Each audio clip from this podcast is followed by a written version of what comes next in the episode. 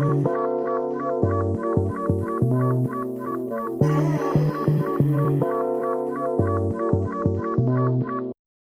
ームサービスがお送りするカルチャートークプログラムミームデリバリーでは最近聴いた音楽、見た映画、読んだ小説からピックした作品についてのトークを毎週配信しております。パーソナリティは天使と悪魔ラジオのゆうせいとやのりと、好きなのと、どうも どうぞ。よしき、はい、よしきさんです。今回ね、初ゲストによしきさんを迎えてお送りしていきます。ということでね、はい、よろしくお願いします。ますはい、元気だね、今日。え？元気だね。すごいじゃん。お前らのせいだ。いつもと違うよね、やっぱりなんか。ね一緒シャンチーに見えたわ。ね産地に見えた、うん、そうかもしれない。だから竜まとって、まとってまとってくださいって言われたから。だっていつもジャービスだからね。喋り方。確かにね。うん。まあ、今回のテーマは映画シャンチーということで、9月3日に公開した、えー MCU の映画、初のアジアヒーローということで、うん。まあ、注目も集まっております。っていう感じで、まあ、あらすじそうですね。紹介していきます。はいアベンジャーズシリーズを中心にマーベル・シネマティック・ユニバースを展開するマーベル・スタジオが最強の力を持ちながらもそれを封印してきた心優しきヒーロー、シャンチーを主人公に描くアクション大作。犯罪組織を率いる父に幼い頃から厳しく鍛えられ最強の存在に仕立て上げられたシャンチー。しかし、えー心の優しい彼は自ら戦うことを禁じ、父の後継者後継者となる運命から逃げ出した。過去と決別し、サンフランシスコで平凡なホテルマンとして暮らしていたシャンチーだったが、伝説の腕輪を操って世界を脅かそうとする父の陰謀に巻き込まれたことから、封印していた力を解き放ち、戦いに身を投じる。アイアンマンシリーズなど、これまでの MCU 作品で名前が登場していた犯罪組織、テンリングスの謎が明らかにされる。という感じですね。え？はい。ありまあ、あらす。すじですからね。うん。今のはあれなんですね。竜まとわなかったんです。リュウマ？ン今はジャービスだ。今はジャービス。フライデーかもしれないけど。違う違う、ずっと竜まとってたらもうなんか、体力持たない。この、この文章の長さ。いや、っていう感じなんで、ちょっとまあ、感想を一人ずつ言っていきますかという感じなんですけど。はいうん。誰からいきますか？僕からでいいですかじゃどうぞ。あ。はい、どうも。えーっと、まあ、見て、えー、まあ、まず、まず、おいおいおい、文法同士。まあ見て、見て。ちゃんち見るよ。見なきゃ。それ見るよい。や、まずだ、あれですよ。やっぱり戦闘シーンね、うん。の多様さというか、うん。まあなんか、軍勢同士の戦闘とか、うん。なんか中国の大河ドラマみたいなやつ、まあ親が好きで一緒に見てたんだけど、なんて言うんだろうな、あの、なんか、ちょっと、舞うというか、なんか、踊るように戦うというかね、そういう感じの戦い方うん。のや戦闘シーンが最初の方にあったりして、とか、まああとなんか映画的なネオンをバックに影になる戦闘シーンみたいな、うん。なんかちょっと、なんだ、おしゃれな、なんかうん撮り方みたいな感じもありつつ、みたいな、そういう戦闘シーンの多様さが魅力的だったなっていうのと、まあ、あとは何でしょうね。まあシンプルに、まあだからこれはね、最初に感想を言うのあんまあれなんだけど、うん。なんか、ストーリーとしてさ、まあ、家族ものなわけじゃん、うん一応、で。それがなんかね、その前作のブラックウィドウがあって、うんうん。で、なんかその前にもなんかその師弟関係というかさ、そういうのって描かれてきたわけじゃん。だかうんうん。らそれがなんかちょっと、なんか物足りなさを感じてしまったなっていうのはある、正直。物足りなかった。うん、なんかね、的には。なんか MCU の流れで言ったら、うん。シャンチーはまあ綺麗に収まってるんだけど、うんはいはい。作品としてそのストーリーだけで言ったら、うん。うーん、みたいな、なんかその、感動にも、うーん、いかないな、ぐらいな感じではあった。はいはいはい。でもはいはいはい。でも、すはいはいはい、みたいなね。まあでも、はいはいはい。いやなんか CG とかね、やっぱり対応に使われてますから、やっぱり映像の迫力とかは、うん、すごいなって感じた作品でした。という感じですね、僕は。はい。でちょっと僕、はい。じゃあ、清野さんお願いします。いや、正直あれです。ちょっとここ最近の単体作品としては過去最高でした。はい。素晴らしい。いやー、本当に最高。なんだろう、あのーいや、正直、うん。なん、いつだったっけか忘れたけど、うん。あの、マーベルをハマるきっかけとして DVD で借りて見てたから、あんまそんな映画館で見てる作品は多くはないけど、うん。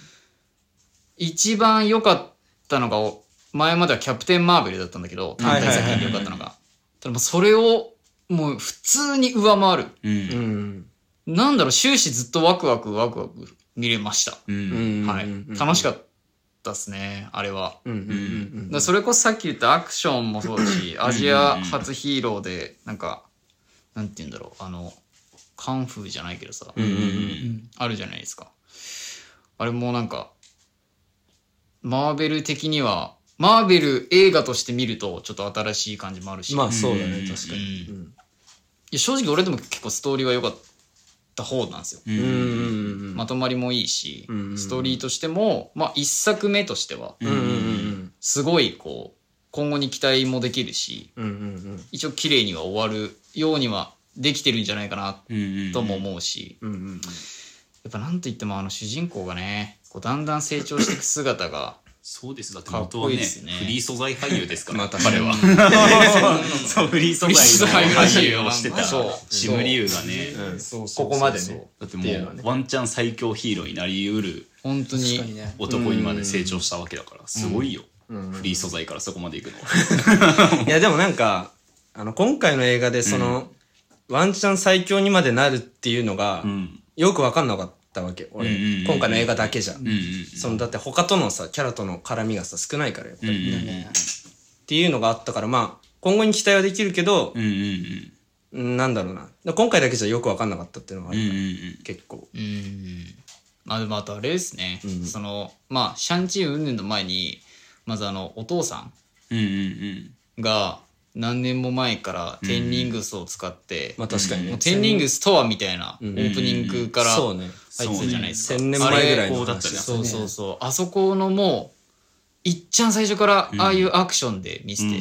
あそこレッドクリフだもんね。てんてんてんてんてんてんてんいや、こんな強いのテンリングスみいやたいな。でもあそこ確かに始まりはすごい良かったうんね。ううんん。すごいワクワクしたわ。そういう説明もあって、んなんか導入からまあ、シャンチーがなんか紆余曲折あって、うん今ここにいて。とかなんか、うん。なんか、なんて言うんだろう。あんまね、考えて、あ、これこうだからこうなのかなっていうよりかは、うんスーッと作品見てて、あ、こういう流れで、あ、このままこんな感じでいくのね、みたいな。まあ確かに。抵抗なく見れたし、うんうんうんまあ一作目っていうすっごい一作目としてはマジで良かった。うんうんう。うんん。です。はい。ありがとうございます。はい。じゃあ、よしきさんいきますか。いきますか。はい。感想。あーこれちょっと、個人的な感じなんだけど、うんうんまあ、ここ最近見た映画の中では、ん睡眠時間が一番短かった映画だった。あなたあの前回のね、あの、ブラックウィドウでもね、寝ちゃってちょっと寝ちゃったからね。ちょっとじゃないですよ。もうすごい。寝ちゃったけど、まあでも、そんぐらい面白かったね。うん。シャンチーは、なんか、純粋に男の子が好きな映画っていう感じがす。るまあね。まあ確かに。そのアクションシーンとか。だから多分、MCU 知らない人でも、普通にあの展開とか楽しめるんじゃないかなと思うし。そのほら、最初に敵対同士の敵同士だった奴らがさ、うん。まあ一人の、一つのさ、敵に倒すのにこう、協力して、んそれっていう展開とかさ、まあ普通に純粋に好きだったし。レイザー、なんだっけ、レイザーフィストか。うん。うんうんあれ装備できんだ。そうそうそうああいうね、やっぱ展開もいいし、うん。うんまうんあ純粋にやっぱ戦闘シーンとかも迫力あって好きだった。いや、そうだ結構、エンドゲームと並ぶぐらいなんか、派手そうな、派手だった派手だったアクションシーンの多さは、だって過去一じゃない？結構。数もなかなかいるもんね、兵兵士。の。そうそうそうそう。ね、うんだからエンドゲームのあのシーンをちょっと縮小した版みたいなそうだ本当ったしにそうそうそうそう。そういう感じで純粋に楽しめた映画かなと。うん。うん。うん。うん。うん。うん。です。はい、ありがとうございます。じゃあラスト、一木さんお願いしますっていう感じですね。ほぼ一緒なんですけど。ここまではね、そうね。三人言っちゃうとね全部見に行っちゃったよね。だからあれですね。なんかまず良かったのがなんか最初あんま期待してなかったんですよ。正直、うん。シャンチーに。いやいやいや。まあそうまあ、それなのよはあるね。いやいやいや。っていう。ニューアベンジャーズちょっとやばくねっていう。確かに力がちょっとみたいな、うん。あとなんかちょっと前にさケビン・ファイギが、あの MCU 関連のね社長社長。がだけど、ケビン・ファイギがなんかアベンジャーズの今の一番の問題が資金問題だみたいに言ってうんて、金持ちが全然いないっていうあメンバーに。アイアンマンだったそう、今まで全部うんトニー・スタークが管理してたけど、そういうのがないって言ったから、いや、今、シャンチーが資金問題。金持ちではないから。そう。そうだよね。うん。なんならもう増えるわけだからね。うん。扶養家族が増えるみたいなもんじゃない？で、ちょっと大丈夫かっていうのがあったんだけど、いやもうとにかくもう今回アクションがさ、過去一の肉弾戦だったじゃん。いやまあ確かにでもなんか前作からそうだけどなんか肉弾戦にめっちゃ力入れ始めてるじゃん。フそうだねェーズ4に入っうんて。ブラックウィドウもそうだしブ。ラックウィドウの肉弾戦のふわーってなったんだけど、うんまあバキツバもそうだしそうそうそう。あ、そうだね。うんなんか確かにね。今までの MCU ってなんて言うんだろうな。アクションに振るか、うん CG に振るかだと思うのよ、うん派手さ的な面で絵力で言うと今回なんか一番なんかエンタメ作として理想的な形でさ、ちょうどフュージョンというか、どっちもあったしね。そうそれがちょうどいい塩梅でミックスされてて、うん。もう最高っていうのと、んだテンリングスのなんて言うんだろうな。サノスのさガントレットとかさ、はいはいはい。それこそ他の そうでいうムジョルニアとかさ、うん。そういうのと違ってさ確実に制約がある武器じゃん。確かに。あの範囲はある程度そこまで広くないし、うん。そう、っうんていうそのなんかねルールみたいなものが使ってる武器にあるおかげで、うんうん。なんかよりそれが際立つというかさ、うんそのギミック的な使い方はめっちゃあったじゃん。その、うんこの飛び出る距離を 制限することでとんでもない衝撃を生ませて顔バーンとかさ、そうね。逆に今度広げてバリアにするとか、そういうなんか制約がめちゃくちゃあるおかげで、うんなんていうの、普通に存在する武器を使ってるみたいなさ、うん。シーンって今までなかったじゃん、正直。うん。意味わかんないじゃん。無情には分回して、その重さで一緒に飛んでくるって。確かにな。原理的に全然わかんない。わけわかんない。そう。だ確からなんか今回すげえなんていうの？人間のさ、ん。なんていうの？すごい生物学というかさ、ん。人間の限度を超えてない動きだけであそこまで見せるっていうのは、確かにすごい最高。そうねでトニー・レオンがかっこよすぎるっていうのもあって、マジでちょっと帰ってきた後はフィギュア本当に買おうかなっていう。おトニーレオンのフィトギュニー・レオンのア あるんだウェン・ウーのフィギュアすげえのよ。あそうなんです毛穴まで再現されてる。すご毛穴までウェン・ウーかわいそうと思ったの。肌荒れとかまで再現されてて。やだなでもかっこいいからねでも最高と思ってもう、うん。これですよっていう感じです。感想としては。もう最高。最高。ありがとうございなんかマイナー、うん。じゃあレーザーフィストが出てきたのが本当嬉しくて。俺レーザーフィストはさん。あれなんなの？原作にもいるんだ原作にも俺シャンチーの敵なのよ。レーザーフィストってあれか？あの、腕、腕に、腕に。剣てるとかたやつだね。。最初の方に出てきた。あいつの説明なさすぎてちょっとだそうね。バスバスの中で出てきて普通になんか殺し屋みたいな感じそうね、うん最初モブみたいな感じかと思ってで、なんか手見たら、レーザーフィストだあれはあれかだから知ってる人からしたら上がるシーンだうん。だからもう、シャンチー自体がそんなに巻数がないから、うん。コミックス自体が。ん。てかあれなのよ、カンフーブームに乗っかって作られたやつだから、シャンチーも。あくまで。あの、それこそな、ブルース・リーとかが、はいが全米とか世界的にめちゃくちゃ有名になったタイミングで、もう便乗したろって作られたのがシャンチーで。で、原作だとアイアンフィストってキャラいいんだけど、その同じような格闘系の、それもなんか竜の紋章の力でやるみたいな、めちゃくちゃ似てるキャラで、そっちの方が出てくんのよ。あの、ディフェンダーズのメンバーだし、言って。ああはいはいはいそうそう。ネットフリックスでドラマやってんだけど、アイアンフィスト。やってるねあれか。そうそうそうそう、あの、もじゃもじゃパン。はいはいはいはいはい。なんか、あっちの方が有名だから、うん。だから割とその、あ、ちゃんとマイナーなうんね、コミックスから拾い上げてうんうん、しかもちゃんとレーザーフィスト出てきたみたいな。うんうん。しかもなんかさっき、ね、ヨシキさんが言ってた、あの、共闘をするっていうさ、うんうん。あれもなんかさ、めっちゃ頭いいキャラじゃないからさ、なんか最初挑んで、魔物に挑んで、無理だ。協力しよう確かに。可愛かったね。そう。で、どう協力するんだろう。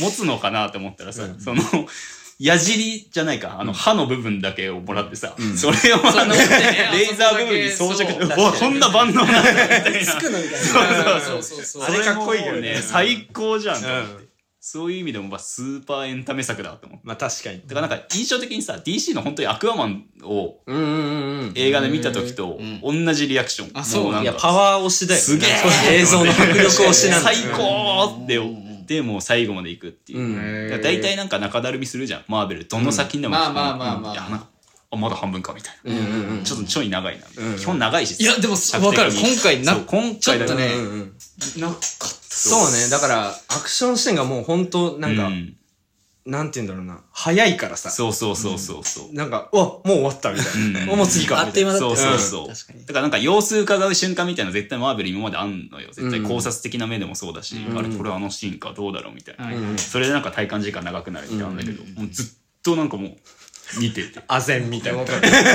すごいね。しかもなんか好きなキャラとかちょくちょく出てくるから、ほっほっうんほっみたいな。テンションがもう右肩上がりでずっと最後までいったから。いや、そう、本当こうに。わかる。そう。しかも竜とかも原作に出てこないから、あんな感じ。あそうなのそうシェンロンみたいなね。悪魔のあれは出てくるの？悪魔のやつは出てくる。あ、そうなんですよ。うん。あ、でもあんな造形じゃないんだけど。うんうん。そう。しだから何なのかもわかんないから。うんうんうん。おお、すごい。何これ？なんか初見の要素も結構多くて、それもあってもうめっちゃ最高だったね。だってもう DC で作るような怪物の描き方してたじゃん。なんかあんながっつりいや、竜出すっていうだから俺、さ正直、マーベルらしくない、そうそうそうモンスターがこんな出る。モンハンかと思った。ねいや、本当に。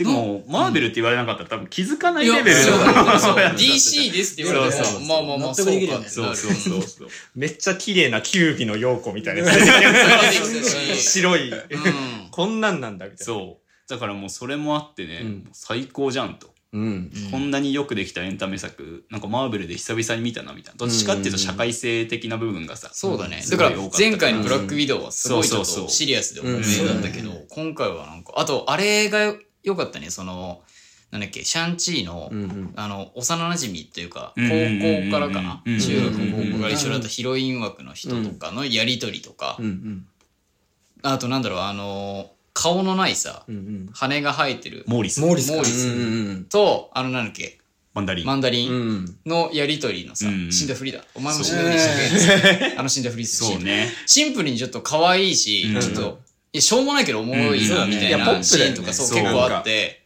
その、だから共闘するシーンもさ、んなんか、これは共闘しなきゃダメだわ、みたいな。んで、あの、レーザーフィストがさ、え、マジでみたいな。そんなのいいのみたいなうん。うんでも本当に協力して戦うし、みたいな。で、しかもなんかさ、シャンチーさ、な飛ぶとかさ、まあ MCU じゃさ、よくある話じゃんそうだね。走るじゃん。そうね竜竜の。あのね、早い よ、早いよ。あれ、すごいなと思って。よくこう、やっぱちゃんと人間なんだな。体力使ってんだろうなって いう走り方をちゃんとしてるっていうか。純粋に人間だからね。そうあれすげえなと思って。やっぱり人間、人間はやっいや、ぱりでも人間離れすいやしすぎてるけど。してたけどね。竜と並走してる。早いし、あれ。うん。とか、まあ確かにね、うんそういう部分のなんかポップさみたいうんな。アクションシーンの中のポップさみたいなのがあったり。っうんうんて感じですかね。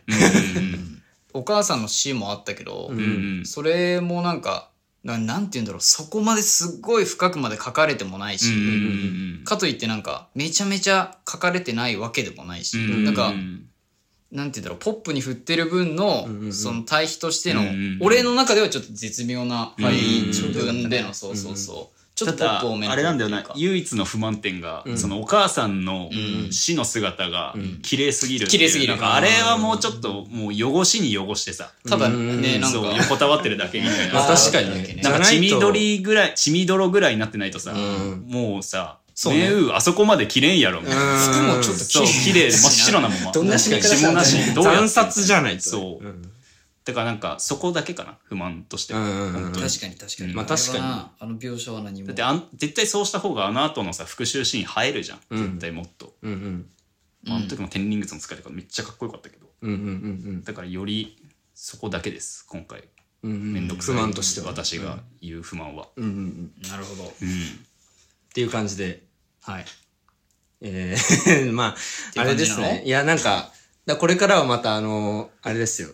いつきさんの独壇場になるんで、だその前に喋っておきたいことが、うん。まあ、あるというか、まあ、気になった点でね。なんか、何卒業ミームデリバリー卒業そういう、そういうシリアスめな話じゃなくて。あ違う。いや、だからなんか、あの、ホテルマンのさ、まあ、だからシャンチーがホテルマンになって、その、登場するシーンあるじゃん。はい。のシーンの直前ぐらいでなんか、うん。竜を彷彿とさせるようななんか道みたいな。あそうね。そう、ん。ああいうシーンとかなんかそういう示唆、うん竜っていうキーワードが出る前からそういうのがさ、あったりするのがなんかすごい映画的だなっていう、うんあとなんかあのブラックパンサーのオマージュ的なシーンなんかあのうんバスでさ、うん。あの戦うじゃんシャンチーが、あそこのなんかなんて言うんだろう。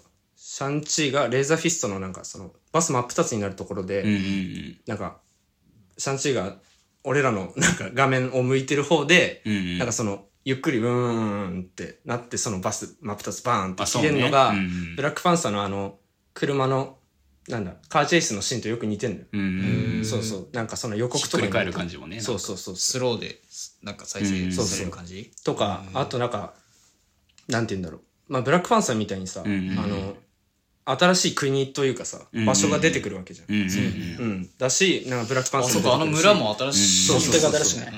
っていうなんかその、やるかかんない。だその土地と、うん特有のなんか鉱物というかさ、竜のやつが出てきたりっていうのとか、あとまあ楽曲だよね。そのなんか、そうね。曲よかったね。そう、ブラックパンサーみたいな感じでやっぱり裏で流れてくる感じというか、でもなんか邪魔しすぎないみたいな。うん。BGM 邪魔しすぎない。88ばっかでびっくりしたけど。そうね。88ライジングだった。ライジングがすごいな。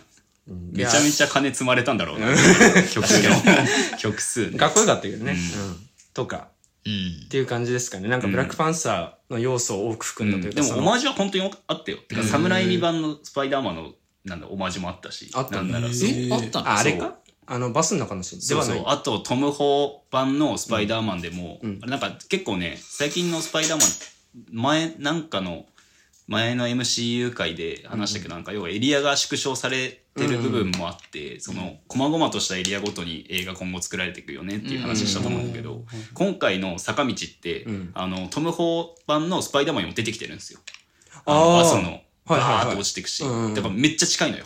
あ、そうなんだ。そうニューヨークっていう街の中で、だから本当にあのニューヨークって街だけどあこれトム・ホバンでも見たな。超近いじゃんっていう、なんか全然アントマンのあれだと思う。うんそれ俺もさ、アントマンの でっかいジャイアントマンになった時の。あの止めるシーンあるうんあれじゃん。あれかなそうそれ俺も思ったさわ海あるしさ。だよね。そう。確かになと思って。てかなんかエリアごとになんか他のやつとも確実に関わってくんだろうなのしさがめちゃくちゃあるから、そういう意味でももうこのなんていうの、うんうんちっちゃいエリアでの MCU って多分相当これ面白いぞ多分うん。うん。それがめっちゃあるっていう、うん。うん。うん。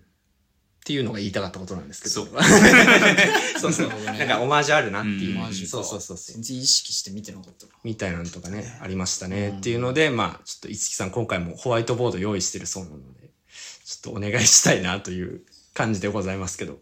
眠いです 準備は、準備はいいですね。朝4時までね朝4時まで徹夜で作った考察徹夜で作って原作をい読みただいてうん中国の将棋まで学びいや、本当よ。旧字体の中国の反対字まで。もはや読めるよ。調べ直して。本当にもう普通に読めると思う。そうだよね。初めて旧字体のね漢字の辞辞書的なね、んうんライブラリーのウェブサイトがあるんだけどそれでひたすら部首ごとに漢字をひたすら見るっていう。何これみたいな。レポートを書こうとしてるみたいな。大学の受験生でもしない本当に。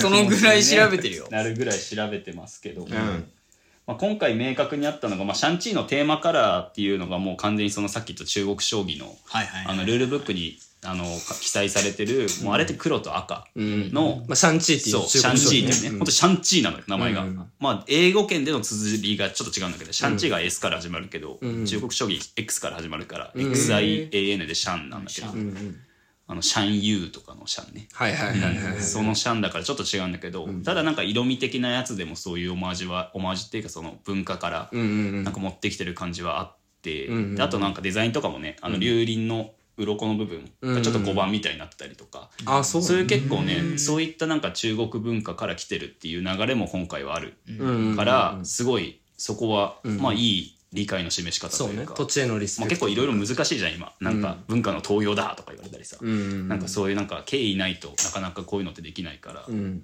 多分アジア人ヒーロうんうん。ー初めて出てくるよっていうのは多分そこら辺めっちゃ頑張ってる、うんうんうん。いや俺は正直、あのウルヴァリン侍の時みたいに、なんかアメリカ人が思う日本みたいな感じで、なんか中国人がそう思う中国はこんなんじゃないみたいな、アメリカ人が思う中国っぽい感じで書かれてないかなっていう知らないすぎて分かんなかったけど、怖いなっていうね。そうそうそう。それはじゃああんまりこう配慮しつつみたいなのは、ね。ちょくちょく怪しい部分もあって親って思ったんだけど、ただまあ許容範囲かなっていうかエンタメ作としては、だってなんなら、あのねあのカンフー関連でも過去のね、マスターピースっぽいカンフーの映画のポスターが飾られてたりとか、ポスターで言うとこれね本当に話そうか悩んだんだけど、あのマジで定かじゃないからあれなんだけど、最後のさ、エンドクレジットかポストクレジットだったか忘れたけど、ああ最後の妹の部屋でめちゃくちゃポスター映るしねれマジでさ、ジェシカ・ジョーンズのジャケっぽいさうんうんポスターが貼られてんのよ。あった。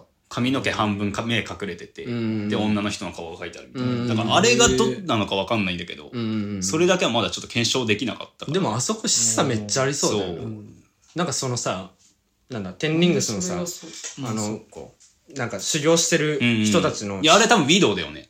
あ、いやそうウィドウだよ。そでなんならウィドウもともと出てきたし、うん。あうの、ん。なんだっけあの妹がさ、開催してたカジマカオの闘技場のとこで、ウィドウいたじゃん。そう、うんうんうんうん。だからもう。ウィード見つけなかった見つけられなかった。もんいや、ウィドウいいのよ。ウィドウ、女の人が一番最初に戦ってるシーン見て、うん。女の人とだから誰か戦ってるウうん。ィドウで、ああれか。そう。うん。だからあのブラックウィドウたに解放されたウィドウたちが、の一人が多分そこに行き着いてたりとか、そう。だから多分もうつながりがあるってことは、前回の回でさ、いろんな国に多分散らばってるよって言ったじゃん。多分それが多分ファムフォースとか、いろんな犯罪組織と関わりを持つようになるよっていうのでさ、もう持ってんのよ。まあ確かに。テンリングス関連の人に近づいてるわけじゃん。うん。で、最後の闘技場のとこでさ、もういるわけよ、ウィドウたちが。あのスーツのまま特訓してるわけよ。うん。ってことは、すごいあのーやばいよね。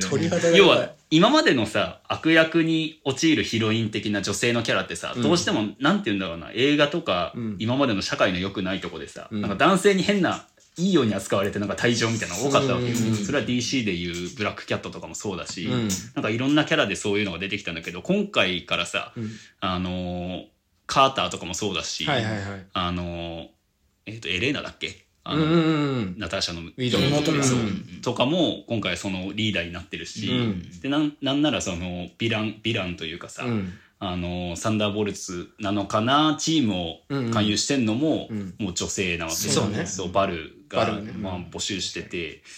まあ、スカウトのもそうだしで今回もテンリングスの後継者というかさ、リーダーになったのもさ、ん。あのシャン・リーじゃん、うん。そう。だからもう女性がもう悪のボスになるっていうのが初めて今回の MCU で、しかもみんなちゃんと、なんて言うんだろうな、力を持って、そうね男すらも従えてっていう状況が作られてて。そうなってきてるねっ。てことはもう、ウィドウで多分ファムフォースっていうね、女性だけのチームが原作にあるんだけど、その、それはウィドウの、ウィドウのメンバーたちも所属してたりしたことのあるチームなんだけど、それがもう今回テンリングスと関わりがあるってことは。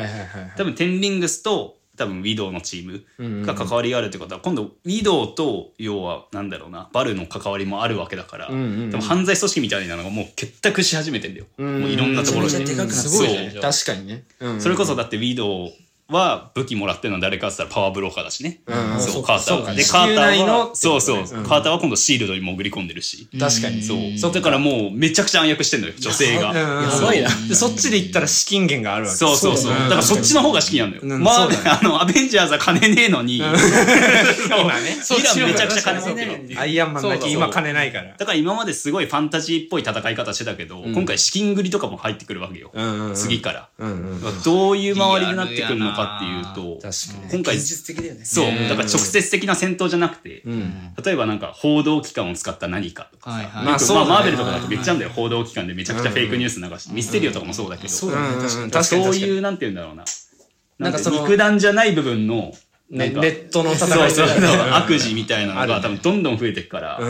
より拡張されるんではないかと。確かに。あと犯罪組織おそらくもう一つ出てくるのとして次のアントマンワスプでエイムが出てくるって言われてて、知らないね。エイム。エイムっていうあの会社があるのよ、AIM っていうあの軍事企業なんだけど、あのそれのボスがあのねなんだっけな。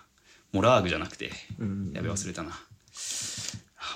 あもやもやするあモードックだ。モードックっていう、MODOK でモードックっていうなんか機械もともと別の社長がいて、はいはいはい。そいつがめちゃくちゃなやつで、ん。なんかもう兵器を作ると、うんうん。量産していろんな機械を人間と融合させたりしてそれで兵器作ってそれ売りさばいたろうみたいなはいはいはい。めっちゃ悪いやつらいいんだけど、ん。そいつらのリーダーが作ったのがモードックっていう機械で、機械と人間融合してたやつなんだけどそいつが反乱を起こして、でそのエイムのリーダーになってめちゃめちゃ悪いことするっていう、へそうそれがなんか今回格ゲーかな、マーベルの格ゲーにラスボスで採用されて、ー。あ、そうなんだ。そう。でアントマンワスプでモードックが登場するっていうのが今流れ的に伏線としてはあって。でエイムっていう名前もちょくちょくもう出てきてんのよ。うん。そのシーンの中で。そうなのなんならブラックあのウィドウの中にも出てきてるし。あそう。のあ映画の中に。そう。ロキの予告にも出てきてるし。あ、そう。そう。なんなら。あのホワイトビジョンいるじゃん。うん。ホワイトビジョン作ってた施設あるじゃん。うん。あの中にエイムの型番が入ってるものがもうなんていうんだろう。納入されてるシーンがあるのよ。だからもう確実に出てくる。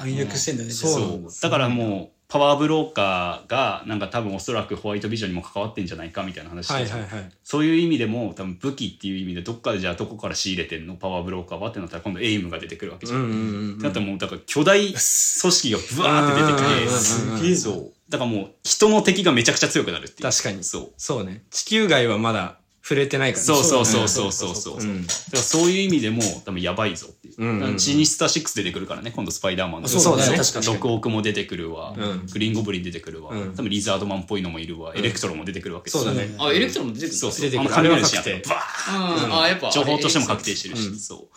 だからもうなんだろうな犯罪組織とか敵チームがめっちゃ強くなるっていう、うんうんうん。地球内の。やばいな。そう。今までどうしても強いやつって宇宙にしかいなかったけど、うん。うんそうだね。地球がやばいよっていう、うんうんってなるとアベンジャーズはもう宇宙の外とも戦わなきゃいけないわけじゃん、うんうんうん。ってなった時にどういうチームが作られるのかって言ったら、ドクター・ストレンジが結成するディフェンダーズなわけよ、うーん。ディフェンダーズのメンバー誰かっつったら、デアデビルいるし、うん。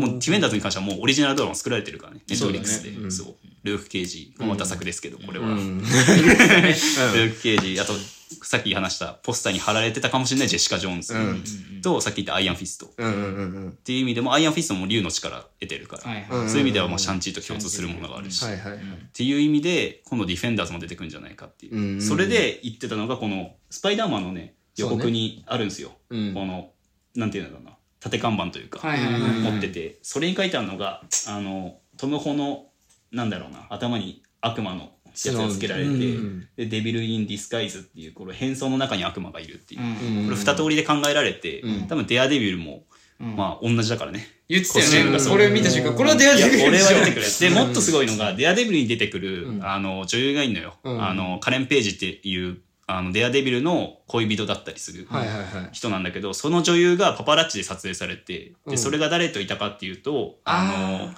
なんだっけ、侍未版のヒロインだった MJ と一緒に、その、新作のスパイダーマンをあの撮影してる現場付近で一緒で歩ってるのをパパラッチにされて。らしいの。そうでもしかしてじゃあ侍だからも MJ も出てだかくるらそういうことだよね。ってなると、ねじゃあなんでカレン・ページいんのってなったら、うんこれディフェンダーズが動き出すからなんじゃないですかっていう。はいはいはいというのはこの一つの説。ノーウェイホームで？そのウェイホームで出てくるんじゃないか。それかその次の作品で。はいはいはいはい。で、もう一つあるのが、その、後でまた話すけど、メフィストのこと言ってんじゃねえかっていう。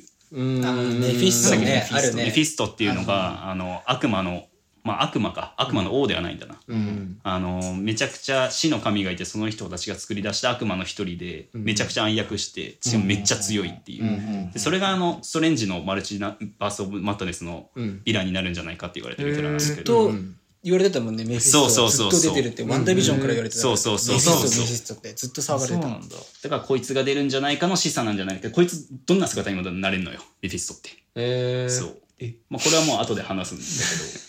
だからちょっとこのディフェンダーズ登場もいよいよ本格的になってきて。まあ確かに。まあロシアでは今もうウィンターガードが今後結成されるわけだから。うんうんうん。ああ言ってたねそう。だから、国章、あの、ロシアのアベンジャーズ。ああ、なるほどそう。ね。レッドガーディアンとか出てきてるしあ。れじゃないの？レゴブロックにデアデビルいたんじゃなそ。いうそれが強かった。ああ、なるほど。当たるか分かんないよ。これはもう本当に、マーベルバカ、キモ、キモおじさんの推測として考えてほしいんだけど、今年のマーベルに、あの、スパイダーマンに出てくる、あの、ビューグルっていうね、あの、新聞社がそれのレゴのキットが発そう売さそうそう。れたのよ。新聞社の、あの、周りに、なんか敵とか、そうそうそう。味方とかがいっぱいいるね。いっぱいいるで、う。登場するヴィランがもう MCU に出てくるヴィランだけなのよ。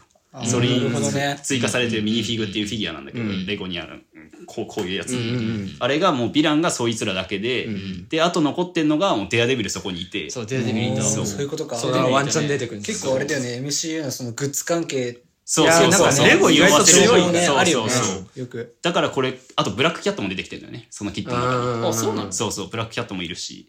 っていう意味で、あとカレンページも確かいいのかな。あ、そうなんだ。そう。だからもう、よりデアデビルとかディフェンダーズ枠がちょっと出てくんじゃないっていう予想にもなってる。っていでも俺はちょっと一つ疑問なのが、なぜこのスパイダーマンのタイミングで出すんだろうっていうのが謎で。てかなんかそこが今悩みどころで、完全に今のアースにいるデアデビルっていうキャラがもしもう実在してるのか、それかこの予告の中でさ、スパイダーマンの中でも2つの人生を同時に歩んでる言ってたね一人で。ね。そう。だからなんか衣装とかも侍見場のスーツ着てたりしてそうだねそう。っていう意味で二つの人生ってことじゃん。で一つの世界がもうなんかごちゃごちゃになって一つになっちゃってるって話だから、その中でもしかしたら侍美版の方にそいつらがいたんだよっていう話にして、それがごちゃごちゃになっちゃったことでこっちに来ちゃったよっていう設定にもできんじゃないか。確かに確かいやに。だとしたらネタフリのさ、やつも合わせやすいというか、そうだねもうそっちにいたんですよってことにしちゃえば結構何でもできる。うん。からあーなるほどね確かにそれで合流させることもできんじゃないかっていはいはいはいはう話です。予想ね。予想へ。ーまあ、あくまで予想だからまだわかんないっていう。っていうのがまず一つですかね。うん。で次にまあ今回登場したキャラとしては、まあ、再登場で言うと、まあ、ウィドウとかと戦ってる中にエクストリミスのねらしいやつがいたっていうエクストリミスあこれは見たわそうなんだっけ、あのー闘技場のとこじゃないそうそうそうそう。アイアンマン3に出てきた、あの超絶強くなる薬みたいなの覚えてます？最後ペッパーポッツが使ってボーンってした、え、覚えてないな。アイアンマン3に出てくるんですよ、その薬品があわかりました。あの強化薬みたいなはいはいはいはい。血清みたいなが使うと光るのよ。言いました、言いました、いな言いました、言いました。でそれがいたっていう。いたんだ。そう知らなかった。めちゃめちゃ戦ってた。あのあ、そう。ちっちゃい。マジで？あの安い 安い低所得者向け家計のところにこいつがいて。相撲とかのとこにいたってことそうそう。そう マジで。そう。その中にいそう。てだだからこれ再登場ってこのエクストリミスっていうのは要は超人化みたいなものだから、はいはいはい。まあ、結構リスクもでかいんだけど、ってなったらこれも流通してるんじゃないかっていうか、うんうん。それこそこの時ソルエクストリミスのソルジャーだったやつが、もう引退というかもう壊滅させられたから組織が、だからもう他の犯罪組織についてんじゃねえかっていう。示唆にもなるから今後登場するでしょうっていう、うんあとなんか地味にねみんな忘れてるけどねマンダリンすげえのよ。うん。今回再登場した。結構重要なキャラだったそうよね。重要なキャラだし。俺は正直気づかなかったです。あれが、後々確かに。メインでずっと出てるからね。そう結構ね。うん。とんでもない異能ね、動物と話せる。いや、すごい。そう。いや、確かにそうだ。あ。いつどういうのみんな見過ごしてるけど、言葉そう。分かってんのよ動物が。めちゃめちゃ今ホワイトボードに書いてあって、あ、確かにな。そう。みたいな。シャンチーとか話せねえしな。そう、誰も話せない。誰も話せてない確かに動物と。そうだよね。でもただこいつだけ普通に会話してんだよなんかねあのアクションとかが派手だからみんな忘れてるけど、これ意味わかんないのよ。確かに。なんでっていう。ね、普通に話してるからね。そう。だからなんかこいつなんかモブな感じ出してるけど、実はめちゃくちゃすごくて、うん。で獣のキャラってめっちゃいるわけよ。えー、そう。マーベルの原作でもそうだし、多分今後そういうキャラも出てくるわけじゃん。例えばあの、あのラグナロクで出てきそうのラグナロクで出てきたでっけえ狼とかもさ、はいこいついたら話せるからね。まあ確かに。そう そうそうか。そう。だからこいつが実はめちゃくちゃすごくて、多分今後絶対絡んでくるんじゃないっていう。まあ確かに。へだって何とでも話せんだから。ーうんうんアボミネーションは動物？だからアボミネーションも 怪しくて、もう普通に話してたよね。なんか確かに話して知能あるみたいな。ねなんか優しい、心優しきけだものみたいなのが出てくるじゃん、アボミネーションが。うんだからなんかいよいよさ、本当に同一人物なのかもわかんないし、うんうんうん、確かにそう。でもね、ラフトに戻ってんだよ、最後。ああ、だよねちゃんとそうね。。なんかどういうことっていう。だ確かにからなんか、これはなんかね、そのマーベルのファンダムの人たちの中で話されてるのが、このウォンが勧誘しようとしてんじゃねえかみたいな話が今あって、うんうんうんうん。あのそれこそなんか、ティアベンジャーズ側に、うんそう。だからなんかそのバルがうんうん。シニスター6じゃねえか。あのサンダーボルツをやってるようにスカウトマンとしてボーン今動いてて、うん。そういう意味で最後なんかシャンチーのところにも来たし、うんはいはいはい。だからこいつをどうにかして多分仲間に引き入れようとしてんじゃないか、まあ確かにね。そう。で今回最後あのあのブルース・バナーブルース・バナーじゃねえか。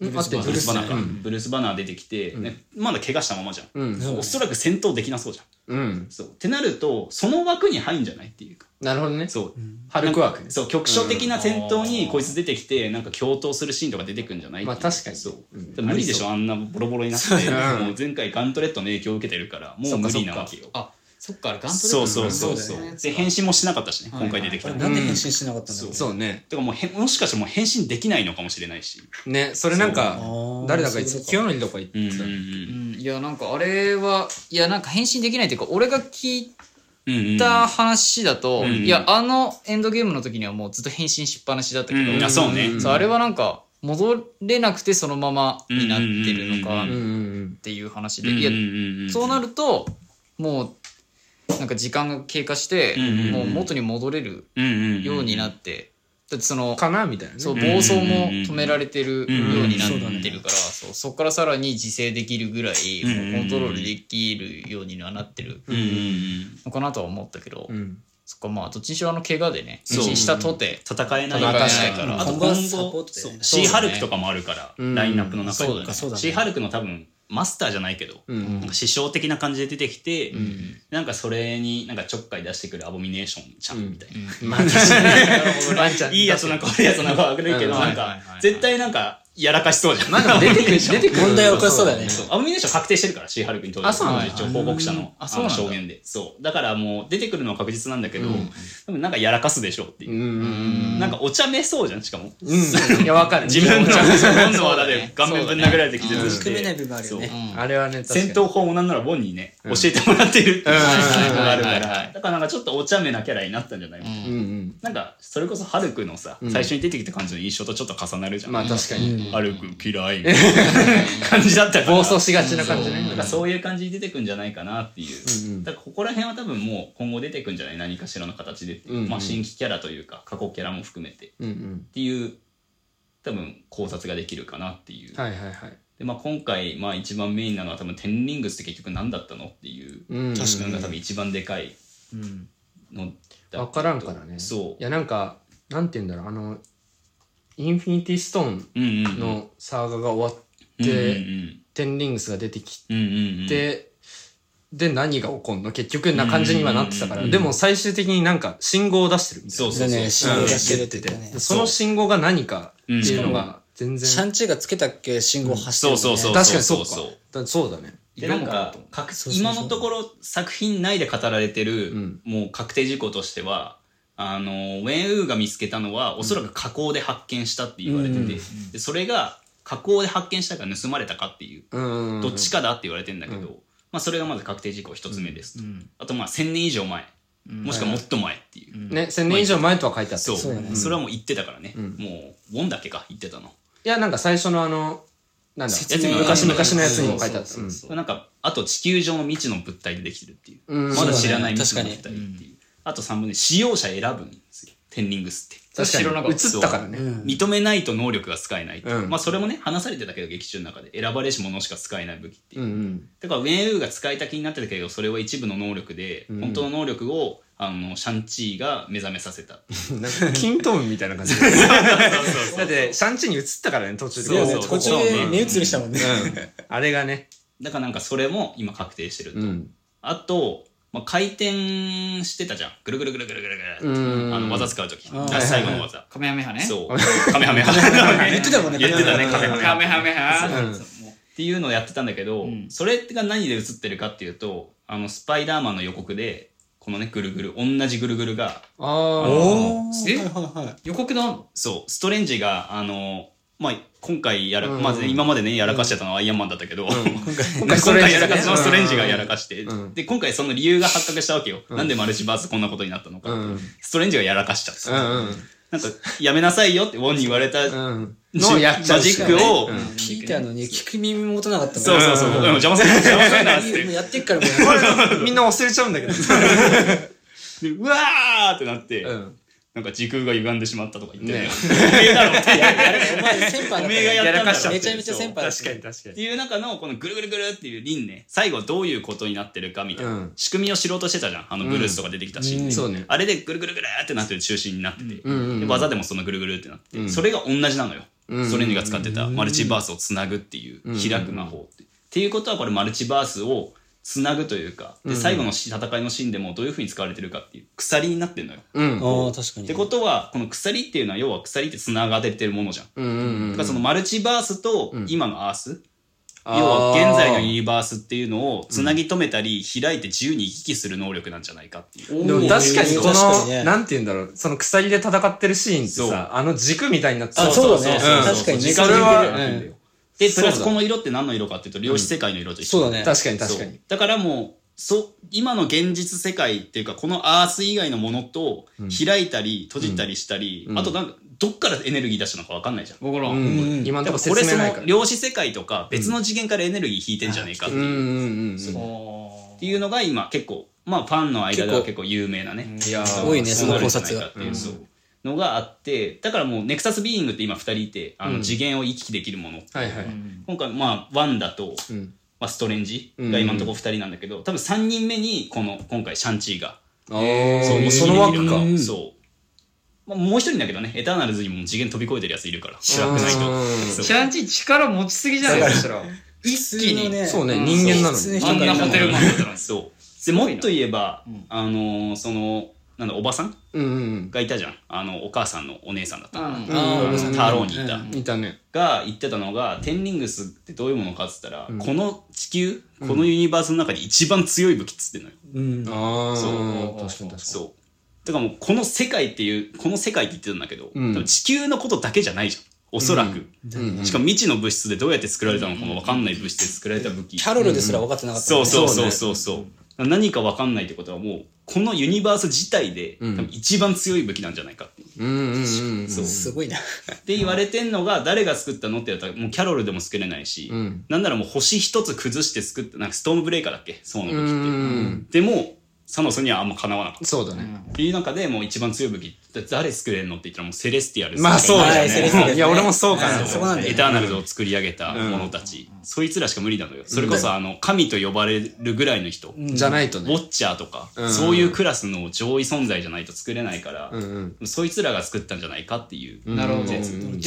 グスエターナルズに繋がって思ったんだよね。あそう。だからそれも結構言われてんのよ、うん。でそれあのテンリングスをナインで漢字漢字で表してんだけど今回、そのテンリングス組織自体があの紋章みたいになってる中でこのね10個出てくるのよ、これがもうめんどくさかったんだけど、あこれか。全部探す噂の。まあ、字も字もぐちゃぐちゃだから、うん。部首から探さなきゃいけないし、うんうん。であと海外の英語サイ海外のサイトでそのそれぞれの文字の英語が当てはめられてたから、そこから同じ意味のやつ探したんだけど、あ部首なるほどね。部首とそれで、でこの剣っていうのがあの権力、はいはいはい。あの権力の権の旧字体要は反対字って言われてる。すんげえ昔の言葉の権力の権、うん。でこれ力、ん。でこれがつか力強さとかの意味ね。うん。問題があって力強さの意味持ってるやつがめっちゃあって、うん。はあって思ったんだけど、ん。同じじゃねえかっていう、うん。そういうのをがいっぱいあるわけですこの10個が当てられてるわけですよ、うん。うんうんうん。まあ、一つ一つ説明していくと、ん。この権さっき言った通り権力権威とか、うん。あとなん。だろうな、まあ、そういった権力全般を指してる、力が、まあ、英語で何て言われてるかっていうとパワフルこれもそのまま力だね、うん。でこれがえーっと、えーストロングこれ強いですね力いい力だ。えーこれが、えー権威の「い」ですねうん。偉いっていう文字はいはいはい。これがもう英語で何て表されてるかっていうとアアドミナル。大将。リーダおーなーるほど。でこのケツ、はいはい。まあ、英傑のケツだよね。そうね。傑作のケツ、でこれがエリートって英語で言われてる、うんうんうんエリートはもう優秀とか、知能とか。でこれが勢力の勢でインフルエンスって当てられてて、うんうんインフルエンスは何かっていうと影響するとか、うんうんうん。あの何かに馴染んで社会に溶け込むとか、そういう意味。でこの「そう」うんっていう文字が、えー素晴らしえーグレートって当てられててこれは素晴らしい大きな意味。でこれが U ね、うん。あの英雄の英 U これはそのまま兄弟とかあと英雄っていう、うんうんでこれが強いかな、うん。うん。これもろじゃねえかっていう。これも強力。うん。うんうんまた強力かい、力が力力力力がフォースだね。力がフォース。力フォースでうん。強力がパワフル。うん。うんうん。で、えー最後が威力の「い」うん。うん。これがあの当てられてるのがディグ dignified かな。うんうん。ち汚ねえな。これが品とかだね。はいはいはい品とか格とか。そういう意味が当てられてて。これって何に当てはめられるかっていうと、そのエターナルズメンバーの一人ずつの特徴に当てはめられる。そうだわ、そうだわ。で今まで、うん。あの推測でしかなかったわけよ、うん。テンリングス誰もまだ考察してなかった確かに。10人いるもんな。何にせこれを探すのがめんどくさいから、誰もやってなかったんだけど、うん。確かにだから10個だから、多分エターナルズなんじゃね？みたいな言われてたんだけど、うんこの字の意味を一つずつ当てはめていくと、確かに確かに。それぞれの特徴に当てはまるわけよ。うんうん能力とか。そうなんだ、そう。うんうん。で、例えば、あのーセルシっていうね、やつだったらインフルエンス。セルシっていうキャラクターは人間界に一番溶け込んでるキャラクター。うんうんうん。何かを伝えたりとか、うんうん影響をもたらしていくとか、っていうふうにインフルエンスに当てはまるし、うんうんで、ドルイグっていうキャラクターだと、ドルイグっていうのはめちゃくちゃ権力が欲しいみたいなうんうんうん。ちょっと闇落ち仕掛けみたいな性格のキャラなんだけど、そいつが権力だとこう権がのドリーグに当てはまるし、例えば威力のいいね、これあと権威のいいだったりするけど、まあ、誇りとかそういうものだけど、はいはい。これってまあ難しいのはイカリイカリスにも当てはまるし、あとはキンゴっていうキャラが原作で侍の格好してんのよ。ああ、いるね。そうそうそうそう、あいつっても侍ってもう尊厳の話だから、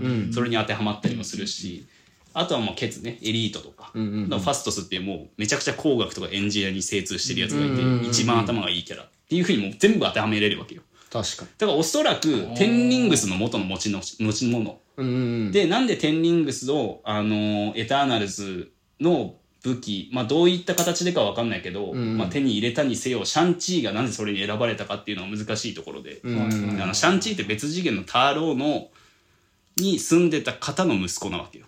はい。はい。じゃあターローってどういう存在なのって言ったら、あの闇の世界と戦ってきましたっていう、まあ確かに。最後の砦として、隣り合わせだね。でも急にそのさ戦いの中で最初竜の力を持ってなかったわけですよ彼らは、うんうんどんどんやられてったっていう、うん。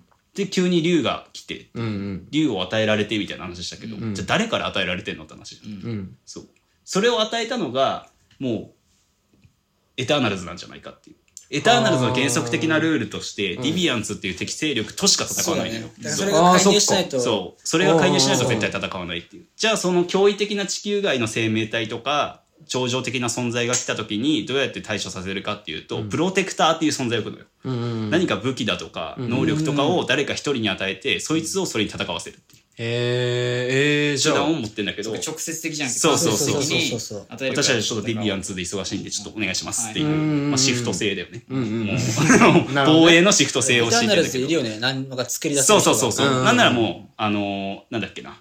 予告の、エターナル予告の中でバスを分解させてバラにしたりとか、そうね。花束に、花にしたりとかしてんだけど、そういうなんか分解能力とかもあるし、なんならセレスティアルズのが作り出したものだからね、言ってエターナルズ。だからセレスティアルズ作れるから、なんななんだかんだそういうの、生物を作り出せるってことで、じゃあテンリングスもそうだねそう。ってか、テンリングスがもともとその、こ通信してたことを誰かとしてたのっていうと、おそらくセレスティアルズに通信されたんじゃないっていう。はいはいはい。要はプロテクターを選択しましたっていう。うんうん。次の守り手を選びましたっていう意味でその通知がいったと。で、竜っていうのもおそらくセレスティアルズかエターナルズに関連するもので、それが、まあ、おそらく地球とかそういう世界を防衛する手段として渡されたものなんじゃないかっていう。で、今回のウェンウーが火口で発見した、もしくは盗まれたって言ってたけど、でもどっちもだと思うのよ。うん。火口から盗んだんじゃないかと思うのよ。はいはいはい。で火口がもう出てきてんだよね。エターナルズ。エターナルズの予告でね。ドカーンとおーそう。そこにメインウーがいてそうそうそう。1000年前になんかもう隠したか、置いたかしたやつを発見して、お、これええやんけ。じゃあまあでももらったろって確かに、いう。火山っていうか、その加工みたいなワードが出てきたのが初だったから。そうそうそうそう。で、千年前もしくはもっと前って言ってるわけじゃん。エターナルズ。エターナルズめっちゃ。めちゃめちゃだね。まさにだから時系列的に実もそう。千年前だと他のキャラから奪うこと無理なのよ、エターナルズ以外に。いねえから、まだ。そうだね。そう。だからもうエターナルズが一番確実なんじゃないかっていう。えでもウェンウーが盗んだ時にさ、うんうんそのエターナルズは「おい!」って止めなかったのかな？盗むな！その場にいなかったんじゃない？いなかった。その場にいなかったか、うん。あとエターナルズって常に地球にいるわけじゃないのよ。原作設定もそうだし、いろんな宇宙に行ったりしてて、まあ能力の中にもなんかめっちゃ高速で移動して他の星も見て回ってるやつとかもいるし、言ったらなんかキャロル、キャロルと一緒だよね。もうキャプテンマでもちょっとわか。んないのがさ、そのエターナルズで多分描かれるのってさずっと地球にいたっていうことじゃん。うん、ちょっとそれっぽいよね。うん。だそれがさ、だあれなんじゃないのかなって、その今、清則が言った質問でうんうんうんさ、あの、ディビアンツが関わってなかったんじゃないかなと思うんだよ、単純に。うんうんうんそれで多分、なんだそうね関わること今までができなかったはそうだって。エンドゲームだと極力ね、人間間に干渉しないっていうのを、うんうん。まあいるんだよ、中には。技術のやつとか、あの、ファストスとかはさ、あの、人間の科学発展に貢献してきたかっていう、あの、背景があるから、裏で実はちょっとずつ知恵をね、うんこれ多分こうらしいよ。うん。そうなんですか？ちょっとやってみますつって。もうマジじゃんみたいな感じで発展してきたよっていうのがあったりとか、あとさっきの言ったね、このセルシっていう、あの、勢力の性に当てられるやつとかも、一番多分この中で人間に馴染み深い。はいはいはい人間に馴染んで普通に社会生活を送ってるから、人間界の中で。あれ俳優の人ではないか。それ以下ですか？俳優の人？俳優みんな俳優だろ え。な、なんていうの？ちょちょちょちょあの、エターナルズそう、エターナルズのさ、俳優になってる人いるあ、はいはいはいはいはいはい。あれはは違う。あの、セルシは、あの、女の子。あ女の子そうそうそう。うんだったりとか。まあ、イカリスでもね、あの言ったらもう人間の英雄の名前から取られてるから、過去のなんかね伝説とかももしかしたらイカリスが実際にやってた話なんじゃないの？とか、ヒドラ討伐みたいなさそういうやつあるじゃん、逸話が、それって実はそういうやつがいて、それをなんか倒してたんじゃない、それがもしかしたらディビアンズで、それが歴史として残ったんじゃないかみたいな示唆で描かれてるんだけど、そういうのやりがちだからね。そう。ロキでもやってるからそうねそうそうそう。そうね。だからロキで実はあの時の歴史はこうだったよがもう示されてるから、そういうのもできるわけよ。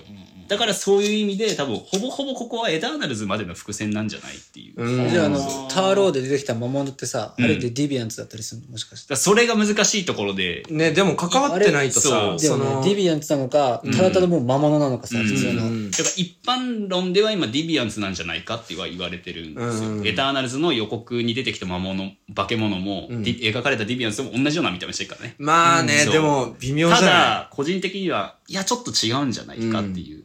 なんかね、クリーチャーデザインがね、やっぱ違う気するんだよ。そうねうん。なんか、もうちょいさ、でけえし、獣獣してんのようん。うんうんうん。まあ相手の、相手方の竜もまあそんな感じではあったけど、うんうんうんうんなんかディビアンツっていうか、なんか中国って感じの目見あた目をしてたから。魔物、うんそうそうだから個人的にはちょっと違うんじゃないかって思ってて、んでもそれがなんでかっていうとあの今回の話でさなんでウェン・ウーがあれを開けようとしたかっていうと、ん。魔物たちに呼び寄せられてたんですよって話だったじゃん。うんでちょうどよく魔物っていうのが描かれた回が今回の「ワットイフの4話目それ見てねえんですよ。なんか、まあ、なんかねミームデリバリーのみんな「ワットイフを全然見ない。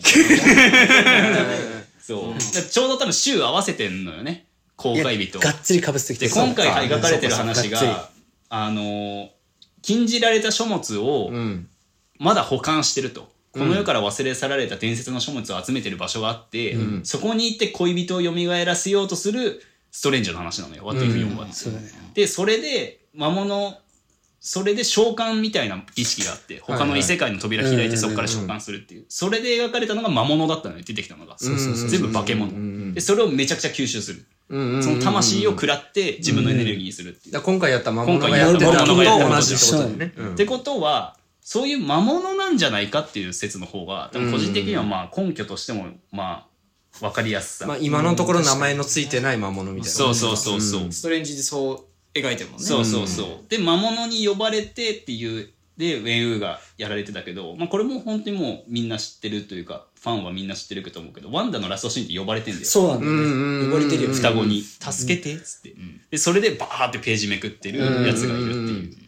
ワンダがいるっていう。で、これがなんかそのアストラル体って言って、その幽体離脱した姿なんじゃないかって言ってたんだけど、私もね、ちもしかしたら違うのかもしれないと思い始めて。うん。となると？となると、これで描かれたのって、だって本来、うん。あの、要は多分時系列的にこっちの方が先なわけじゃん。シャンチーと。それから同時期か。うん。でも、こう呼ばれて、こんながっつり、なんていうの、本まで調べて多分めちゃくちゃなマジックを使えるようになってるわけじゃん。うん。なのに開けられてないわけよ、まだ。まあ確かに。開けられててもおかしくないじゃん。うん。おそらく多分、最初ターローに来た時のシャンチーより全然強いし、んワンダ。うん、そうね。そうでも開けられてないってことはなんでかって言ったら、これね、結構カオスディメンションだと思ってる人がいるのよ。ダークゲートの先って。うん。違うのよ。うんうんうんワンダが使えてるのはカオスマジックってもうすでにね、ちうん名前が出てる言われてるから。ってことは、カオスディメンションじゃねえんじゃねえかっていう。はいカオスディメンションって何なんカオスディメンションっていうのが、あのーまあちょっとこの先に話すんだけど、こいつね。シュマゴラス。そう。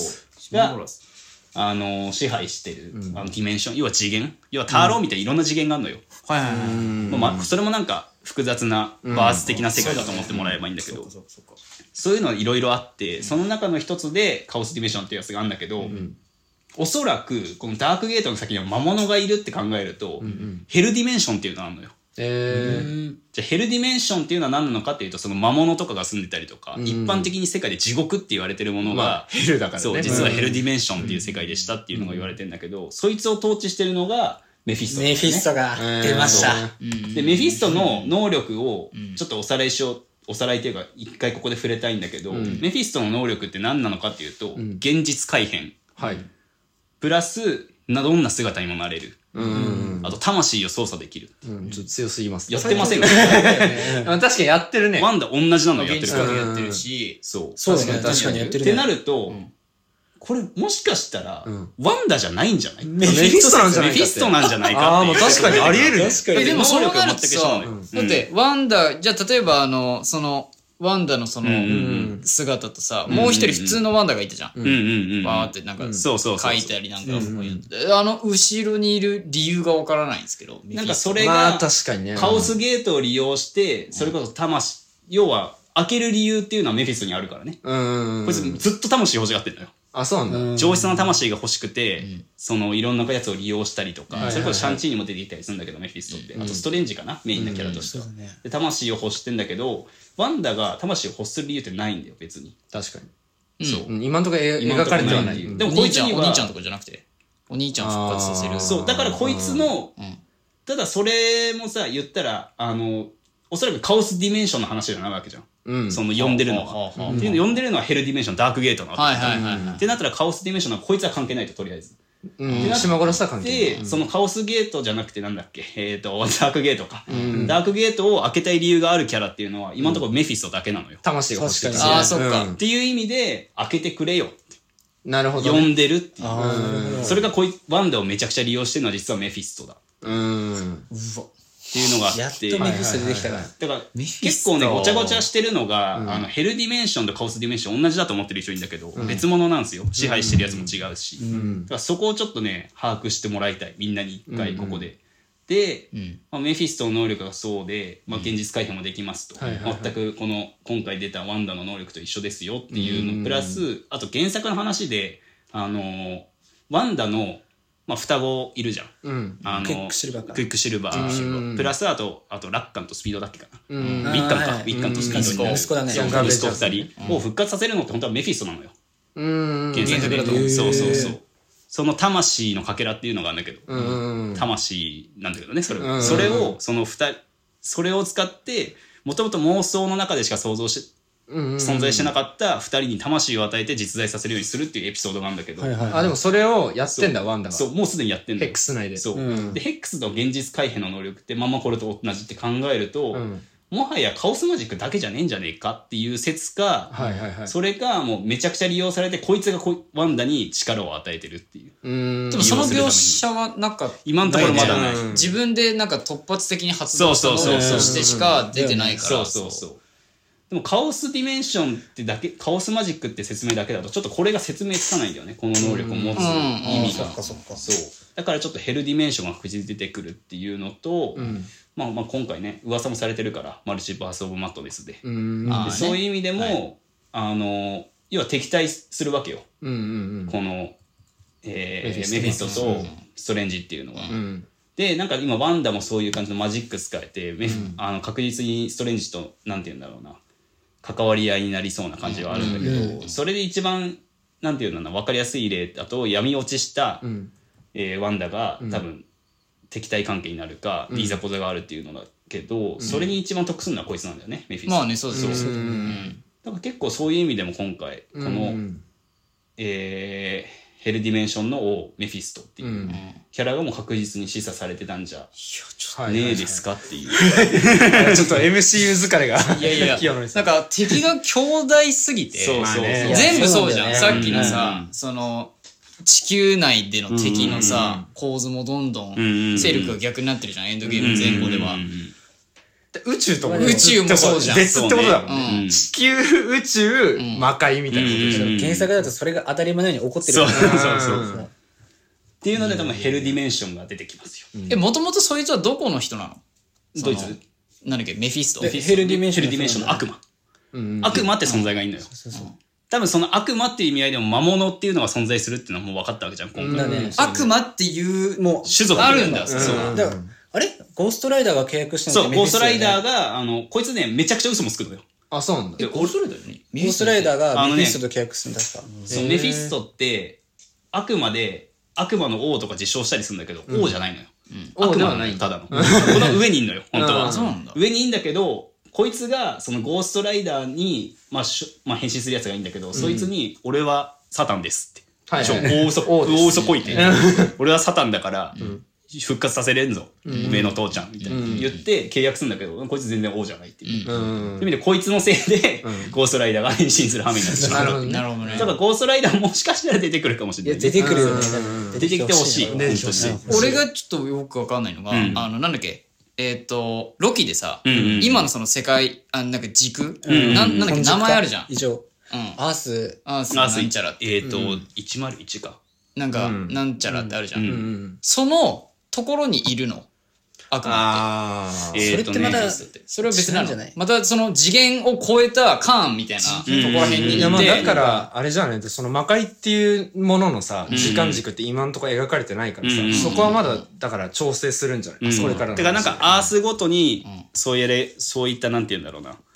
別枠のヘルディメンションがあるのかもしれないし、あのこの前のなんだロキ界で話したリンボ界っていうね、うん。はいはい次元とか世界線とか時間軸とか関係ないところに独立して存在するもの、あのカーンのいたところ。カーンのいたところ、うん。最後あの雲みたいな。うん。そうそう包まれてたはいはいはいはい城みたいな。そう。あれがあれと同じような原理で、もう独立したものとしてもしかしたら存在するかもしれないしっていう、うん。でもなんかこの感じだと独立したものっぽい気はまあその方が分かりやすいと思うしね。ん。そう、これ以上複雑化したら多分みんなもうたんとんなんだもう脳みそがもうはいはいパンクするよ。私でさえ今回もう MC 疲れを初めて体験してるから。うん聞いてるこっちもね、すでに爆発しそうだもんシャンチーたちがターローで守ってきたあの、うんうんうん。とゲートあるじゃん。うんうんうん。あれは、メフィストがいる世界と世界と繋がってるっててうん。で多分それが侵食しようとしたんだよ。はいはい。世界というかはいこっち側の次元。うんターロももしかしたらリンボ界みたいな感じなのかもしれないけどうん。おそらく多分地球今の静止の地球とん同じ時間軸というか世界線とかバースに存在してるからうん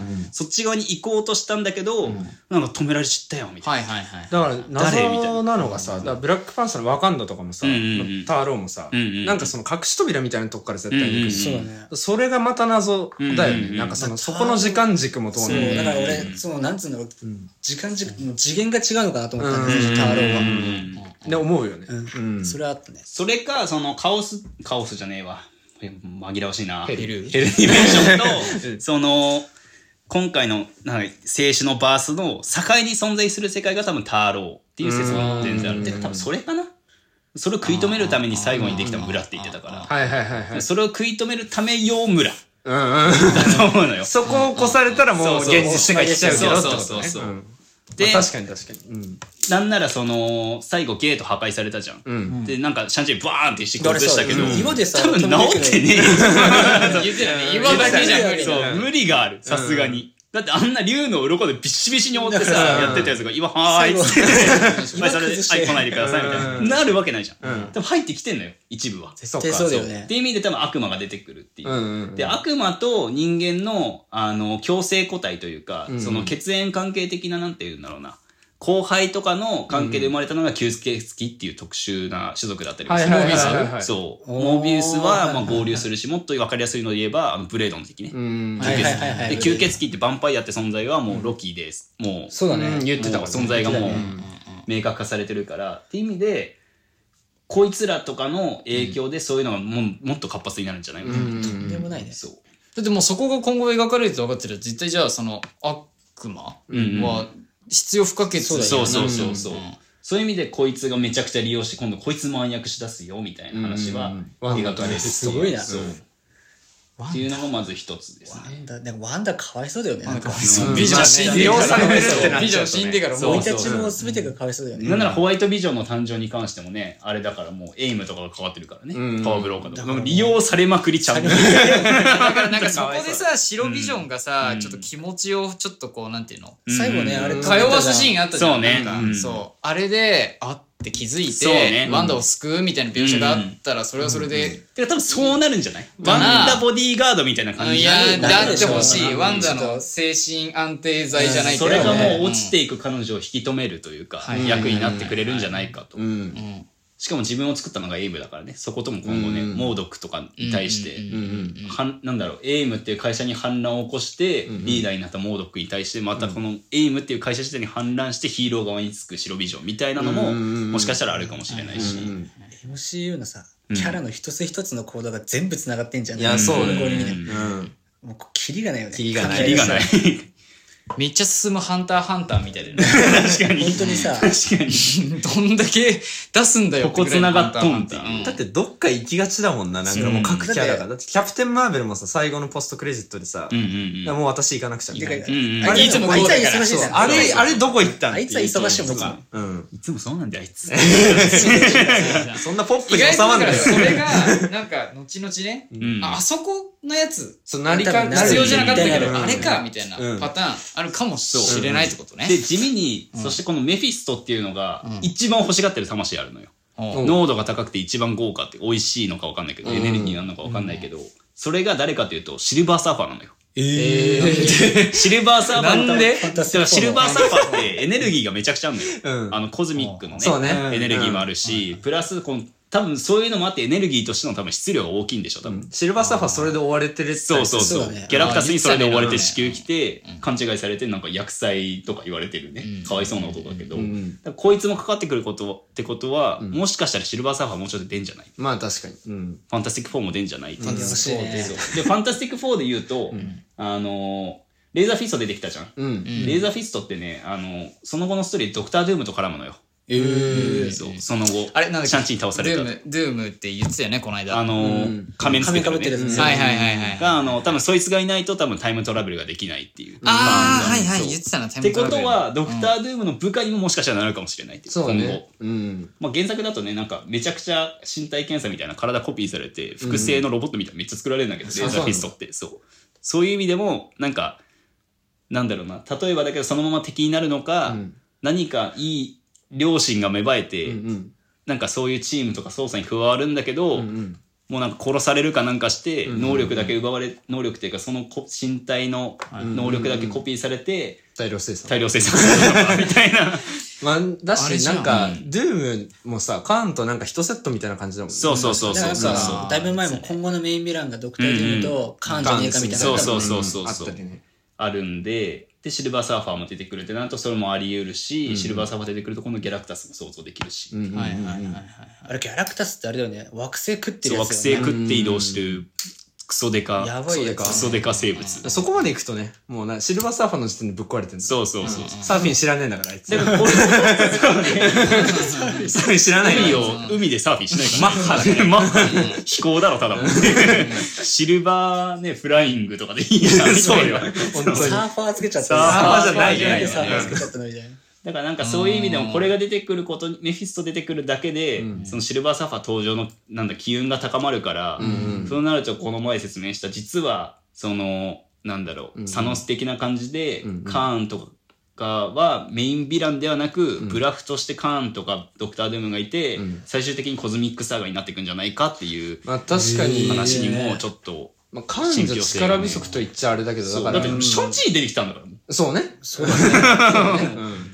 シャンチー出てきた時点でドクター・ドゥームもうフルボッコでしょこんなん確かに。このバースで一番強い武器持ってる。そうねで。量子世界とも繋がれゥて。え、ドクタードゥームってそんなあれなの？シャンチーに負けちゃうぐらいなの？ドクター・ドゥームってめちゃくちゃ強い能力持ってるわけじゃないから。科学者なんじゃない？科学者そうそうなんだ。そう。超優秀科学者で、あの、ファンタスティック4のリーダーと、あのリチャーズと、あの、同期っていうそうそうそうそう。キャラ。てかもう頭いいマン。そこだけね、タイムトラベルができるようにっていう。ドクター優秀。ドクター優秀です。はいはいはい。てかなんかそういう意味でも、力不足だよね、やっぱドクター・ドゥームとか。まあ確かにでもカーンもいるじゃん。カーンもいるね。カーンはうん。勝てないの？でも、カーンは、あれだよね。だからもう。シャンチ、ーのテンリングスに。アベンジャーズたちを小づく役割じゃん。だそうもう。あいつ。って。なんとかって出て。くんだっけ邪魔することしかできない。あ、それも噂されてる。アントマンで出てくるんじゃないかって。うん。出てくまあ、る。量子世界だからね、量子世界での戦争みたいにもなるん。じゃないかみたいな描かれてる。てか、一作目のアベンジャーズ、フェーズ4におければ、多分その量子世界の物語とか、まあマルチバース上での戦争になるん。じゃないかっていうのが今予想されてるけど。で、まあ今、ヘルディメンションが出てきますと。ドクターデーモンもあるんじゃないかっていう。プラスでややこしいのがこのカオスディメンションね。うんうんうん。これがめんどくせえんだな、ちょっと。うんうんうんまあめんどくさい。どうめんどくさいの？複雑。複雑なんだ。で、ワットイフのストーリーってもうフェーズの中に加わってるから、その、あ、もうやっぱ、そうなんだ。イフ世界のプラスで多分別世界ではこれが存在しますよっていうのがあるんだけど、え、だからそれがさ、ロキの影響でのっていう。俺はだと思ったね俺はそうだと思う。ロキの影響でできた世界での話だと思ったんだよそうそうそう。でなんかその要は話の流れとして共通して何何話かもう4話出てるけど、その中で何回も出てきてるのはタコなのよ。そうだね。そう、ん緑色のタコっていうのはめっちゃ出てくるんだけど、これが何なのかっていう疑問が今残ってるわけよ、それで今回4話の中4話じゃないか。えーっと何話だ？2話かな、ちょ何話だったか覚えてないけど、ん。このタコを表す壁画みたいなのが出てきてそれに書かれてるのがこの目にうにゃうにゃうにゃ。そうね。おーまんま島ゴラスのゴラスじゃないっていう、確かに。でシマゴラスって何なの？って言ったらカオスディメンションのん守り手守護者。あこっちはそうなんだ。そうそう。守護者っていうかあれか。あの悪いやつだけど、うんうんうん。カオスディメンションの守り手っていうのはカオスディメンションはどこかに存在してる。そうカオスディ要はヘルメンション。ディメンションと同じような感じでそう、はいの存在してるんだよ。めっちゃ悪いやつだけどこいつも、なるほどね。まあ、こいつが、まあ、出てくると。でもタコの腕だけ出てきてんだよまだ、そうだね。本体が出てきてないんだ腕だけだね。よそう、うんあそいつの腕が出てそうそうそう。きてるで今回その4話でストレンジが手に入れた能力っていうのをそういう魔物とか、そういう能力を使ってる。でもここが難しいんだよ。タコ出てきてるから、うんうん。本当にヘルディメンションなのか分かんないっていう。はいはいはい。シンプルにキャプテン強くね？うん。強いね。強いよねキャプテン。ポンって出てきたからね。キャプテン肩力で押して押して出てきたからね。終わったじゃんうん。えそんなディメンション守ってるやつをうんうんうん体でうんって押して。キャプテンカーがやばいよ。そう。そうなんだ。そう。うんって押してそのゲート閉じてんのよ。うん。最後。そそう。だから強すぎない？ちょっと。もしそれが本当だった強すら強すぎるうし。それが眷属的なやつなのかね。ここいつの本体ではなるほどね使いになんかタコみたいなのめっちゃいて、はいはいそいつが実はそいつの一部だった本物かと思ったら、違うよそこら辺にいる映画とかでもよくあるね、うん。あるね。あの大物かと思ったらそいつ子供でした。みたいないゴジラとかでたまにあるやつ。それ的な感じなのかもしれないけど、まあ絵がもうそもそももうシマゴラスだから、確かにね。こいつが出てきてると。でカオスマジック使ってるってことはカオスディメンションは存在するわけで、まあ、そこからエネルギー引いてるからね、てかドクター・ストレンジもだから他の次元からエネルギー引いてる法手使えてるから、うんあれもともとそうなんだっけ？そうそうそう。そうそうだからほら、他のバースとか次元からエネルギー引いてその能力でマジック使ってる。エンシェントワンもそうだよね。そうそうそう。の力があるからずっと生きてられたんだよ。そうそう、ダークディメンション、そうかそうかそうあそこダークディメンション。うん。ディメンションを。そう。多いよね。ダークカオスです。ダークカオス。ダークカオス。ヘル。ヘル。ダークカオスヘルもう闇のディメンション軍団。いやでもダークゲートで繋がってるのはヘルディメンションってそうね。だからここがね分かれる。ダークゲートの先に何があるかで話が変わってくる。そうだね全部一緒って話にはなんないのかいや、うん。なんないかんない結果全部一つでしたみたいな。なうん。いやだってちょっと期限は一緒説ない？そのうんどまあまあまあ。そうあバーンってなってうんなんか広がりすぎてる。ビッグバン的になんかそううん。ちょっと結果一つですよでなんかそれもあって収束っていう話もちょっとあって、スパイダーマンの予告の中で、グリーンゴブリンがのセリフだけ聞こえるシーンあるんだけど、あれで言ってんのが、あのどちらか一つしか選べないみたいなああはい言っはい。はいてるんだけど、でその今回のスパイダーマンの話って2つの世界同時に生きてるわけじゃん。そううん。てかどっちかに行くのよ多分。トム・ホランド MCU に残るかもうソニーのユニバースにそのまま行っちゃうか、うん。確かに確かになんとなくそのソニーの方に行って、ベノムと。そう多分そっちが今のところ濃厚なのよ俺逆にベノムが、その、バースが開いたことによって、来て、MCU 合流の方かなと思ってた。あ。こっちにね。揉めてんだよねソニーとあのマーベルってずっと揉めてんのよ。でもほら、なんかさ、ディズニーも揉めてるし。マーベル、ディズニー揉めてるね。ほら、あの、スパイダーマンが3作目作られるって時にさうん、あったじゃん、もう、うん本当に消す、もみ消しになって。交渉決裂みたいなね。そうそうそうそう。うんそこで手組んだから、一旦安泰になって、そうね、うんそう終わってるのかなと思ったけど、まだじゃあ、そうだからま明だわかんない確定ではないかあらあ、そうなんだ。だっ。てブラックウィドウでも揉めてたナターシャそうがディズニーはね。お金問題でね、そうね。一回訴訟だからなんで上映すんのよディズニープラスで。みたいなはいはいはい。ね契約と違うじゃない。そうそうそうそうそう。ディズニー、ちょっと。ディズニーちょっとね、しっかりしてくれよ。まあ悲しいのはねそのスカレット・ヨハンソンの意見を擁護したのがねこいつだけっていう。あそうなんだ。の俳優だけっていう。そうなんだ。それ以外は何もノーコメントっていう。ワンダだけなんだ。そうマジか。悲しい。悲しいけどいい子なんだよね。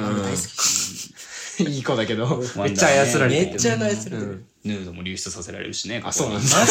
かわいそう。iCloud iCloud ハッキングされてそのまま画像流出っていうのがありましたけど。ちょっとなん。で自分の iCloud に入れた後で検索するわ。ついてないんですよね。そうだね。マジか。うん。現実でもね。うん。悪いやつにばっかね絡まれて。かわいうんそう。かわいそうだな、本当にかわいそう。守ってあげたくなる。そう。だからもう大変なんですよ。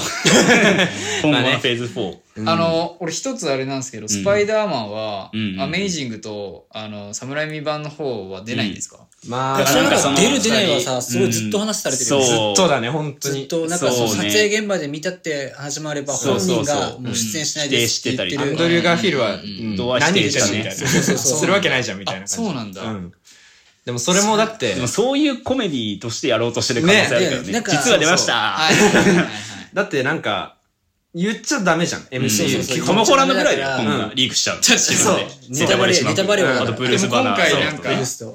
そのトム・ホランドが一番何のネタバレもせずにそう偉いですここまで今回成長したから。相当重い秘だからってことはってことワンチャンある。ワンチャンあるっていうねうんだってもうよ。あの侍海はずっとうん。うん3作目を作ってる時に4作目を希望してたそうね。構想はしてたからね。そうそうそう、うん。それでアメイジングの話が出て打ち切りになってっていうのがあるからちょっとねここでだからそのスーツ着てんのも、うん。同じスーツ着てるそうねみたいなのあったじゃん、うん俺理由が分かんなくてなんで同じスーツ着てんだろうと思ったけど、だからもうスパイダーマンのあっちの世界のスパイダーマンがもうトム・ホランドってことになってるのかもしれないし、もう。まあそうかもね。そう、ん。一番のこのだと。だから俳優が出ないっていうのはそういうことなのかなっていうのもちょっとあったり。いやでもそれ出してほしいよちょっね。と悲しいね。だってあのあー。そのスーツからさ、そのスパイダースーツになるのがさ、アイアンマンからその受け継いだそのそうそうそう。アイアンスーツうん。になるじゃん。であれがその二つのやつをさ、うん。もうごっちゃになってるっていうことになってるからね。しかもなんかもう知ってたからね。うん。あの、ドクター・オクトパスは。知ってる前提で会話してたから、いや、ピピーターだから。うんもしかしたら、だからもうあっちの人のピーターでも、そのホランドになっちゃってるのかもしれないですね。うんうんうんうん。やらかした今回のノーウェイホームでね。この、このね、うん。天才外科医のせいで。その方が話的には多分やりやすいのかもねうん。ただちょっと悲しいよね。そうねファン的には。だからフェーズ出てほしくはある。そうそうそうの、まあ、盛大なるうんうん。スタートを切ったのはもう、こいつのやらかし、ストレンジがやらかした。こいつ予告の初っ端で、ふもう真冬になってたもんね。あれもまだね、ちょっとわかんないよね。うんどういう意味なのか。たちが冬そのずっと雪山ぐらいのとこにびっくりしたもん。ストレンジでパーカーとダウン着るんだ。パーカーの上にこダウンの上にマントだから。寒いからね。相当でしょ。うん。